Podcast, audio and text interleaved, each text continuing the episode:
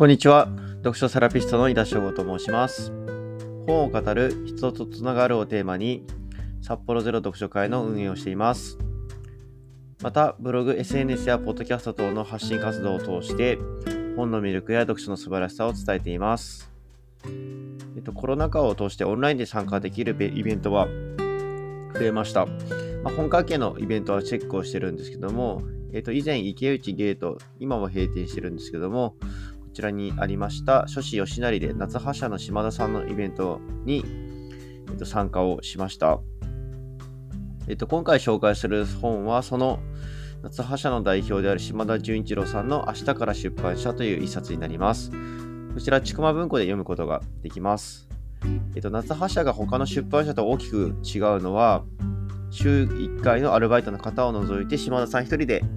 行っているというところにあります。本の企画から編集、営業までを一人で行っています。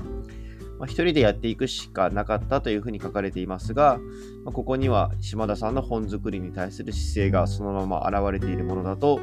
私は思っております。えっと、島田さんは作家を目指しまして大学を出ても定職に就きませんでした。30歳を超えていざ就職しようとしてもなかなか採用に結びつくことはありませんでした。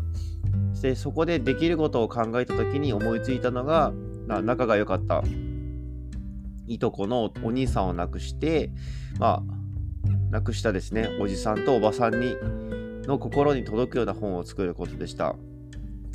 まあここで、えーと、ヘンリー・スコット・ホランドさんの「さよならの後で」という本が作られるんですけども、まあ、一編の詩と本として出版されるまで長い道のりが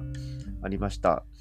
このさよならの後では私も大切にしたい一冊となっております。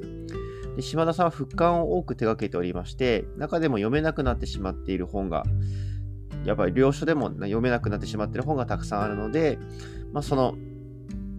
存在すら忘れられているものも中にはあると思います。そういう本に光を当てて蘇らせています。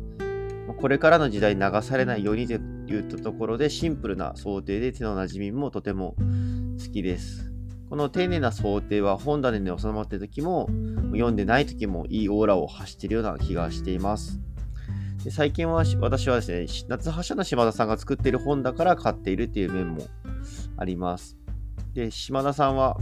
本作りに対してこういうふうに表現をしております。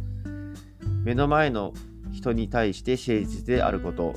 今はいない人に対しても同じように誠実であること、お金を目的にしないこと、人によって態度を変えないこと、というふうにあります。まあ、営業を通して、まあ、具体的な本屋さんですとか読者をイメージするようになったとおっしゃっております。私自身もそのような読者の人になれたらなっていうふうになんだか嬉しいことだというふうに思っております。最後まで聞いていただきましてありがとうございます。運営している札幌ゼロ読書会は札幌市内で開催をしております。また、選書サービスや読書に関する相談も受けたまっております。詳細は概要欄からリンクをご覧ください。より多くの本好きの方とつながれるのを楽しみにしております。また、次回も楽しみにしていてください。読書セラピストの井田翔吾でした。